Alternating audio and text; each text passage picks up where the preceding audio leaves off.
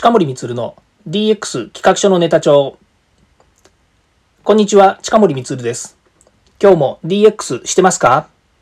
デジタルトランスフォーメーションで変化をつけたいあなたにお届けする DX 推進ラジオです。毎日配信していますので、よかったらフォローをお願いします。さて今日はですね、昨日に引き続きまして、新事業を始めるならデジタル必須の経営で始めようというお話ですね。えっ、ー、と、実はですね、昨日、えー、これ DX の番外編ということでお話ししたんですけども、これね、シリーズでやろうかなというふうに思ってまして、で、今日ですね、2回目のお話をしたいなというふうに思います。えー、昨日はですね、その新事業をえやるという時に、もうデジタルをもうベースにしましょうということで、え、まあ昨日はね、え、たまたま私が出かけた先の事例というかですね、経験したことで、え、お話をしました。ある、えバーガーショップがですね、えもう、え始める前からですね、マーケティングやら、それから会社のオペレーションやら、そういったものをですね、全部デジタルで、え全面的にアピールをしてですね、え事業をやっているということをお話ししました。で、その中でですね、最終的に何か、えその中の、なんでしょうね、その、えまあ、リアルな店舗でやっているっていうのがバーガーショップのま特徴なので、まあ、その中で何か問題があったりとかですね、えいう時に、最終的に人のですね、育成、人の経営が重要なんだというふうに、人の経営じゃないですね、その人の育成ですね、っていうのが重要だということで、まあ、どっちかっていうとですね、この DX の、えー、文脈でいくとですね、人材育成の部分にも関わってくるのかなというようなところがあってですね、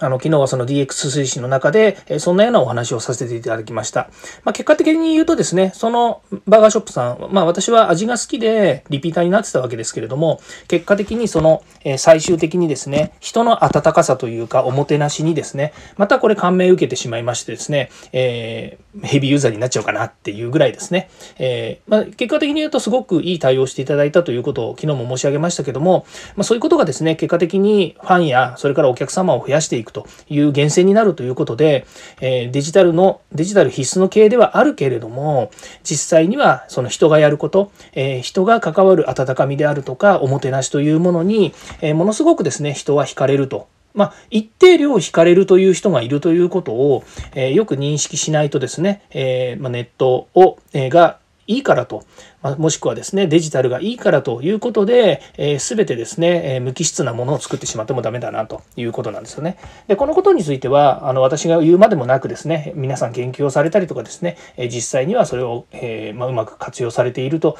いうことのお話なんですが、じゃあですね、その、え今日お話ししたかったことは何なのかっていうとですね、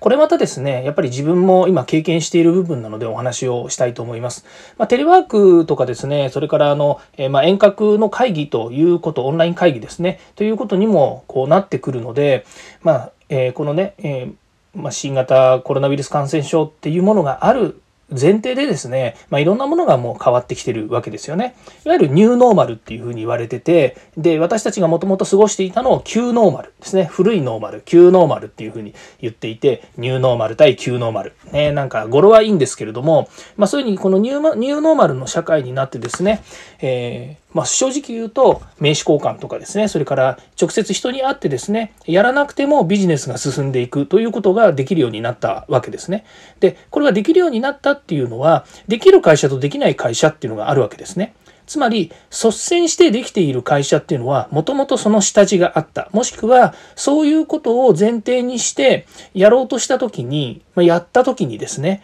できてしまうだけのフレキシブルさがあるっていうんですかね。えー時代に時代にっていう言い方もいいんですね。こういった有事の時に、もう即対応ができるような、そのぐらいのですね、やっぱり、えー、機動力があるというふうに言っても過言じゃないと思うんですよね。で、皆さん機動力があるっていうと何を思い浮かべますか？営業ですよね。営業とか、フロントに立っている舞台。これは機動力がないとなかなか、あの、え動けない。もしくは事業を成長させられないって今まで思ってきましたよね。まあ、もっと言うとソフトウェア開発をしてたりとか開発の会社ですといかにプログラミングをしている人ですとか SE の人たちが、えー、その仕事を分回すかとかねこういったところがまあ機動力っていうふうにもなりますしそれからやっぱりマーケティングが強い会社ですといかにそのマーケがですねしっかり、えー、いろんな市場調査をしたりとかそれから、えー、お客様獲得のためのですね、えー、まあいろんなセールスの仕組みだったりとかですねマーケティングの仕組みを駆使したりということで、えーまあ、売り上げをですね伸ばしていく方策を取るのかという策の部分をですね、しっかりやるのかっていうのも機動力の一部だと思うんですね。で、私はどちらかというと営業側面からのお話をしていることが多いんですけれども、要はこのご時世になってですね、営業が全く動けないわけですよね。そうですよね。訪問したくてもお客さんから来るなって言われるケースっていうのがあるわけですね。ちょっときつい言い方かもしれないんですけども、逆を言うと、会社がですね、訪問してきなさいって言っている会社ほどお客さんから嫌われちゃうっていうのが最近見えてきてるところがあるんですよね。つまり、社員にそういうやり方しか押し付けられないのかっていうのですね、そういうふうにですね、見ているところがあって、これは大手も中小も関係ないんですよね。お客さんから見えてる姿っていうのは、できる限り自社の社員を守りたい。自社の社員に安心して仕事をしてほしいと思えば思うほど、正直言えば外部からですね、やっぱり来てほしくないって思うのが、これ人情なわけですね。っていうか人情になってしまいます。だだけども、えー、経営をしていて営業主体の会社で訪問営業がどうしてもやっぱり必須の会社であればお客さんとこ行ってなんぼお客さんと名刺交換してなんぼっていうふうに言う会社もあるわけですよね。で、それ僕は否定しません。なんでかっていうと、僕がそういう会社で過ごしてきたし、自分もそういう立場にいたし、なんなら社員よりも多く名刺を集めてくる自分が、やっぱり会社の代表としては、やらなければいけないことっていうことで、えー、本当にね、時間をこう、時間時間っていうかですね、その移動時間ですとか、それからお客さんと、えー、まあ、お客さんの時間をね、奪うって言ったらあれですけれども、本当に確保していただくことが仕事っていうふうに見てた部分も多いんですね。ところが、この1年半ですね、やっぱりガラリと変わりました。それこそ、もう、あの、ミーティングの時間、もうオンラインでのミーティングの時間なんて、話すべきことを決めてミーティング決めちゃうわけですから、余計なことなんて喋らないんですよね。だから、オンラインの会議で10分とか15分で終わってしまう時もあるわけですね。まあ、長いとやっぱり1時間ぐらい喋るっていう時もありますし、えー、ね、知り合いとちょっとこうね、えー、情報交換とかってなると2時間ぐらい喋ってる時もあります。でも、本当に、えー、とお客さんと話したり、それから、えパートナーの人と話す時間はすごく短く、短くなった違う、え時間を有効に使えるようになったわけなんですよね。で、それが自分自身もすごく体験しました。で、それはどういう時にまた機動力を発揮するかっていうと、この間ですね、えー、お客様のお仕事の話をする時に、私のパートナーがですね、実は新幹線でですね、移動するっていう機会があったんですね。で、えー、どうしてもまあその移動してる時間しかお客様も都合がつかないし、私のパートナーも都合がつかない。どうしたかっていうと、新幹線の中からですね、ズームつないでいただいたんですよね。で、これがまたですね、ちゃんとつながるんですね。えーえー、ちょうど東海、え、東海地方っていうんですかね、向こうの方に、あの、大阪、東京から大阪の方に向かっている新幹線の中だったんですけど、たまたま小玉に乗っていて、もう前後左右、その車両にはその、えー、コンサルタントの方しかいないっていう状況だったので、実績からですね、えー、できたんですけど、約まあ30分、40分ぐらいですかね、えっ、ー、と、ずっとつなぎっぱなしで、まあ2回ほど落ちちゃったのは、実は落ちちゃったんですね。あの、えトンネルの中に入ったら落ちちゃったっていうのもあるんですけれども、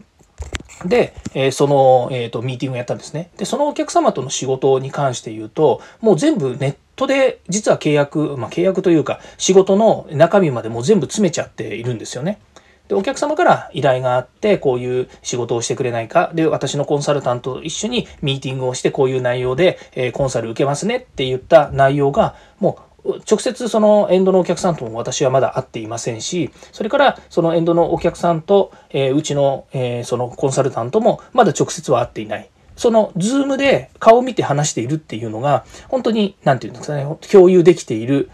え場なんですよね。それをリアルの場と捉えるのか、バーチャルの場だけれども、そこにやっぱりこう、人と人との契約なり、えー、まあ、結び事があるっていうふうに思えばですね、もうそれは全くもってですね、時間と距離のですね、この使い方っていうのがガラリと変わっている社会になっているんですね。で、これをニューノーマルというのであれば、もうこの世界とかこの社会の